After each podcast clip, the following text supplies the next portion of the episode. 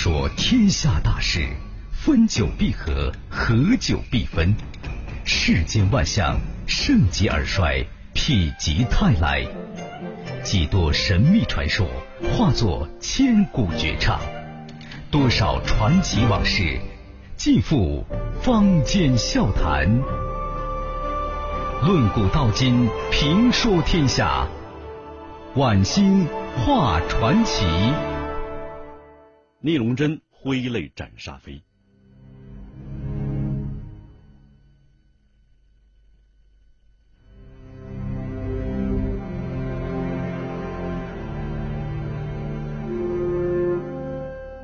一九四九年十二月十五日，鹅毛大雪下的纷纷扬扬，沙飞病房的窗户却大开着。雪越下越大，院子里响起了稚嫩的歌声。沙飞冲正守在火炉边看书的警卫员李有志说：“小鬼，快把窗帘拉开。”啊，首长，外面下大雪呢。拉开，我还招呼不动你吗？好好，我拉开，我拉开。沙飞的目光落到了正在院子里堆雪人玩的建华、清华姐妹身上。军区组织部长汪克明的这一对双胞胎女儿，时常给他带来欢笑。沙飞称他们为小天使。这天呢，他们俩穿了一色的红色毛衣，还有帽子，在厚厚的雪地里显得是异常醒目。小姐妹笑闹的打起雪仗来。沙飞脸上充满了柔情与温馨。他起身打开床头柜，里面有奶粉、饼干，还有聂荣臻送给他的德制手枪。沙飞拿起两包饼干，递给李有志说：“交给，给两个娃娃送去，要说是沙叔叔给的。”姐姐一个雪球正巧砸到妹妹的鼻子上，妹妹哇的一声坐在雪地上大哭起来。沙飞赶紧起床啊！这时候，正在对面查房的金泽大夫大步走上院坝，伸出双手把妹妹扶起来。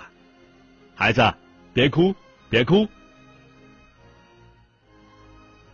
沙飞陡然的怔住了，蓄了人丹胡子的金泽，这时候仿佛变成了双手提起被脱了精光的小宝，往沸腾的开水锅里扔去的日本鬼子。沙飞是神色大变。从床头柜里拿出手枪，顶上火，大步向院里冲去。金泽看见杀气腾腾的提着手枪冲他而来的沙飞，赶紧放下孩子。沙飞，你你要干什么？李武志也大喊呐：“首长，别乱来！”沙飞手背一抬，对准金泽就是一枪啊，鲜血。像红绸子一样凌空飞舞，金泽踉跄着，仰面朝天，倒在雪地上。小姐妹吓得是哇哇大哭啊。沙飞满脸得意的说：“建华、新华，别哭，沙叔叔正在歼灭日本鬼子。”说罢，大步上前，对准金泽的额头又一枪。病员们听见枪响，争相从病房里冲了出来。王可明跑上院坝，一把夺过沙飞的枪，喊道：“沙飞，你他妈的干些啥呀你？”沙飞冷笑道：“哼，日本法西斯强盗杀害了我们多少中国人，我杀一个鬼子算什么？过去杀鬼子立功，难道现在杀鬼子还有罪不成？”曹忠南和院长张直基领着医院的保卫干部冲进小院。张直基也看着躺在血泊之中的金泽大夫，抬着急救室！沙飞大喊道：“姓张的，你老婆几天之前不是在家里给人暗杀了吗？我敢断定，就是这帮混进革命队伍的日本鬼子干的。”曹忠南怒目而视啊！把他，把他给我抓起来！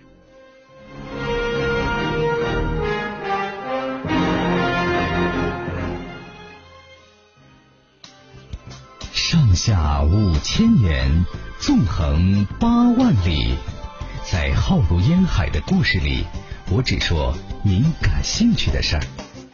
晚星画传奇，月色如水，树影扶疏。华北军政大学保卫处的一间关押室中，沙飞安静的坐在角落里，好像在发呆，又似乎在想着什么遥远的事情。突然，保卫处长苟继明打开关押室的门，余光文走进了沙飞屋子。沙飞既惊又喜啊，老余，你怎么来了？余光文把两条大前门放在桌上。我这些天整夜睡不着觉啊，我余光文脑子不够用啊，但是我再不够用，越明白你是为我孩子受的刺激。我不来送你一程，我还算是个人吗？说到这里，余光文红潮着眼，勒着沙飞的胸脯说：“，老沙呀，老沙，你你让我说什么好啊？你这么个玻璃珠子似透亮的人，咋就干出让自己丢命的傻事来呢？”老于，坐坐坐。说真的，老沙。你为啥这么恨鬼子？见了鬼子就想宰？我心里明镜似的。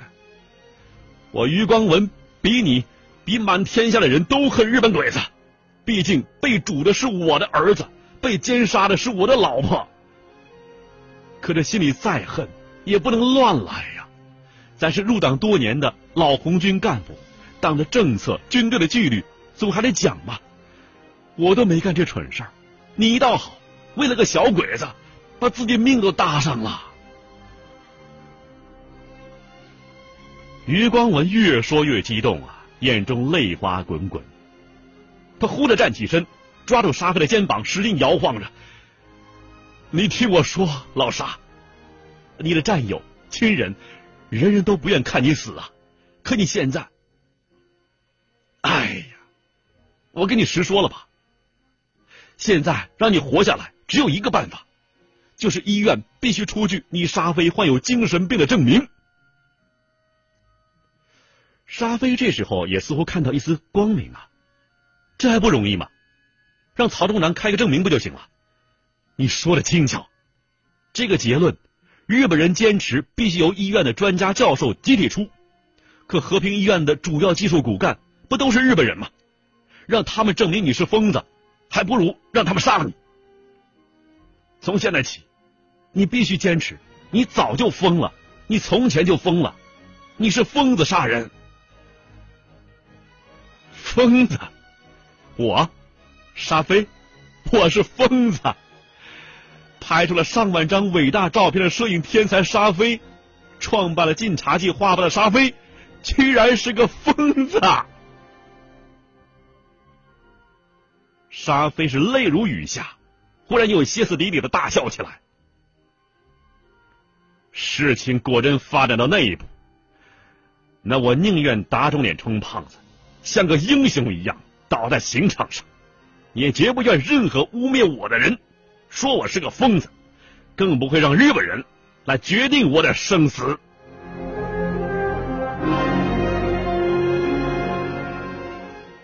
余光文使劲的捶打着胸脯啊！我余光文，窝囊，搞了近二十年锄奸保卫，我杀人无数，救人也数不清。可是今天，为啥？为啥我就救不了你沙飞呢？老于，你别这样，要不我到了另外一个世界，也不会安心的。苟继明送走了余光文，回到关押室。递了一支香烟给正在坐在床边发呆的沙飞，沙飞接上，点上火，突然一拍额头：“哎，老狗，我刚才忘了一件重要事情，你能帮我吗？”“啊，可是你让我干违法乱纪的事儿，我可不干啊！”“哎，死到临头，我沙飞还能害自己同志吗？我有几句话，希望你能够把它完完整整的记录下来，让余光文。”让他想办法带给聂司令员。哦，给聂司令带话呀，这是正大光明的事儿嘛。我叫人记下来，一定送到。苟继明起身把门打开，冲着对面屋子喊道：“小张，拿纸笔，马上过来，记个东西。”小张是招之即来，站在一旁等着沙飞说话。沙飞缓缓的走到窗前，银色的月光斜斜的射在他清瘦的脸庞上。人间其实没有传奇，传奇只不过是与众不同的真事儿加上后人的附会罢了。传奇故事虽然有真有假。但各种滋味却真值得咱品味品味。晚星画传奇，只说有趣儿的事儿。一辆小轿车穿过长安街，驶进新华门，顺湖边行了一段，来到春藕斋停下。朱良才、张志祥下车进入正房，聂荣臻元帅欠欠身。坐吧。朱良才把报告送上。聂老总，我们把沙飞一案的报告送上来了。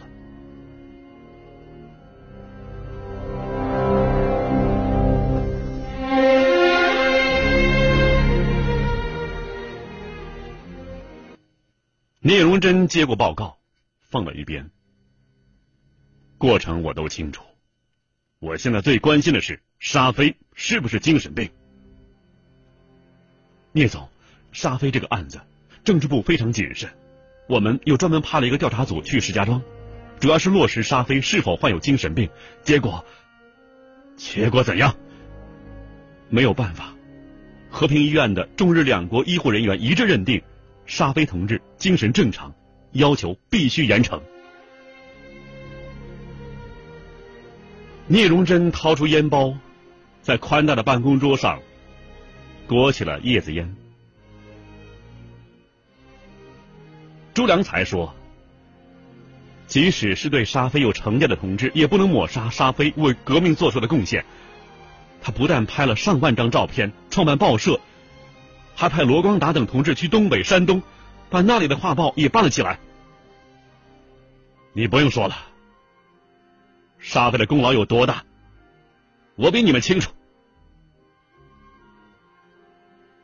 张志祥说：“沙飞已经决心赴死，他写下了几句遗言，交给军大保卫处的同志，希望能够送给聂老总。”讲。张志祥从笔记本里拿出纸条，一字一句的念叨：“我这辈子最感谢的人就是聂司令员，是他造就了我。如果沙飞没有遇上他，顶多也就是一个不错的摄影师。”正是得益于他的鼎力支持，沙飞才有条件干出一番还算辉煌的事业。这么多年来，我们都在各自岗位上用精力、鲜血、意志和生命书写了历史。我相信，不用多久，历史也会书写真实的我们。沙飞，我不虚此生。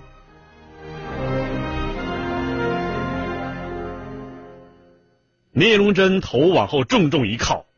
老泪纵横，沙飞，你滥杀无辜，贡献再大，为了党和军队形象，也必须严惩。保不住沙飞，我和你们也要尽一个老战友的责任。沙飞平生最喜欢吃鱼，走之前让他吃个够吧。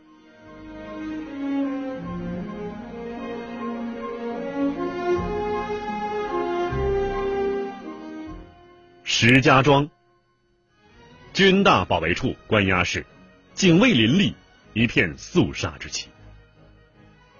天色微明，沙飞被带进饭厅。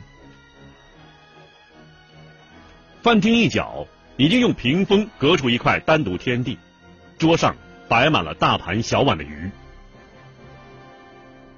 苟继明上前迎道：“沙飞，请吧。”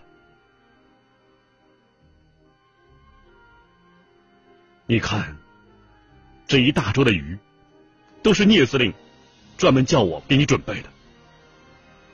沙飞一惊啊，聂司令员，还记得我最喜欢吃鱼吗？沙飞目光发直，突然双手抱头，嚎啕大哭起来。苟继明沉声道：“哭吧，哭吧，流光的眼泪，我送你干干净净的上路。”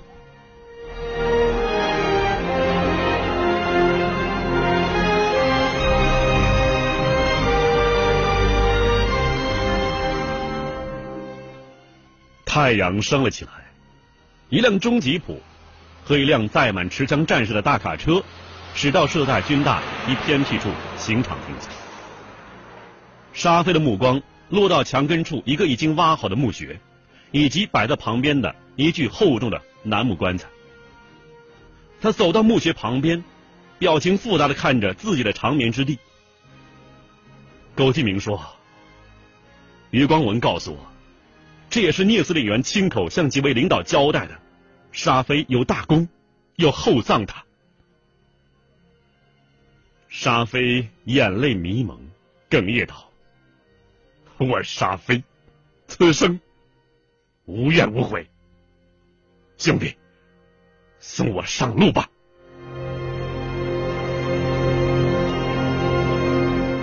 说罢，沙飞大步向着一处长着野花草杂草的墙根走去。几株巨大的树木伸展开树冠，照住了天空。阳光透过枝叶，把零碎的光斑。射到沙飞的脸上、身上。所有参加执行的战士，像一堵挺立的绿墙一样，齐刷刷的向沙飞敬军礼。人人眼中饱含热泪。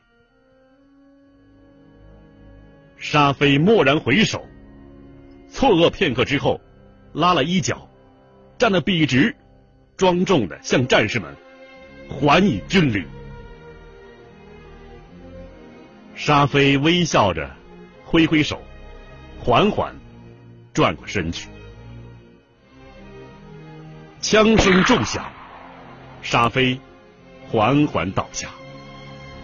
苟继明和战士们的脸上泪水汹涌。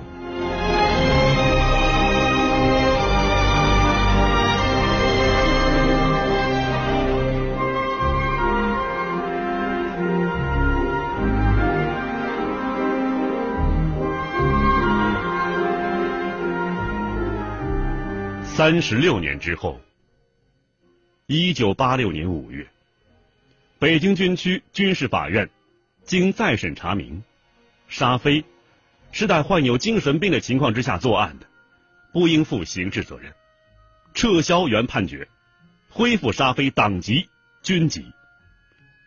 可这离沙飞去世已经整整三十六年了。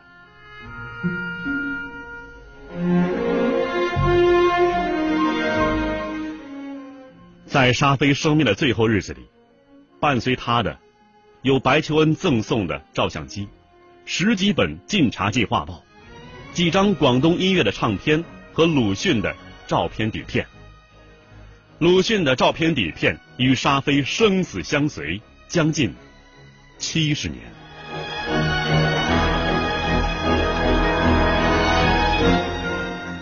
沙飞的家人一直不知他葬在何处。经过多年寻找，通过知情人的了解到，沙飞的棺木经过两次迁徙，埋葬在原石家庄殡仪馆后院的墙角。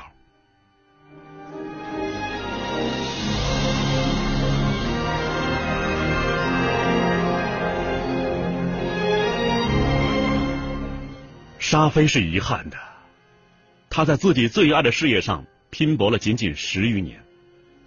那么多的理想和愿望还没有去实现，沙飞又是幸运的，他的家人一直深爱着他，他的战友一直思念着他。沙飞更是自豪的，他和他的战友们创造了中国摄影史乃至世界摄影史上最光辉的业绩，他被后人称为中国革命摄影事业的先驱者、组织者、领导者，中国摄影史上划时代的人物。在中国摄影史上，谁人受过这等评价？谁人受过这等赞誉？谁人受过这等爱戴？谁人受过这等怀念？沙飞受到了。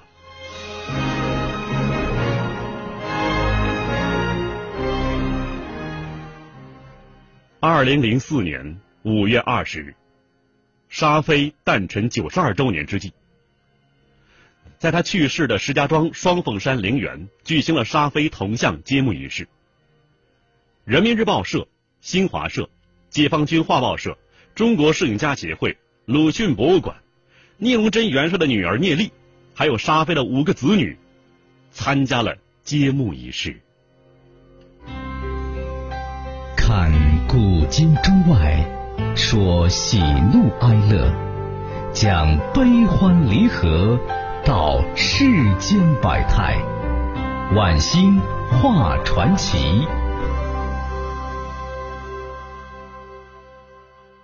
听众朋友，四川新闻频率 FM 一零六点一，在子夜零点到零点三十分为您送出的晚星画传奇，今天就播送到这里，感谢收听。明天我们再会。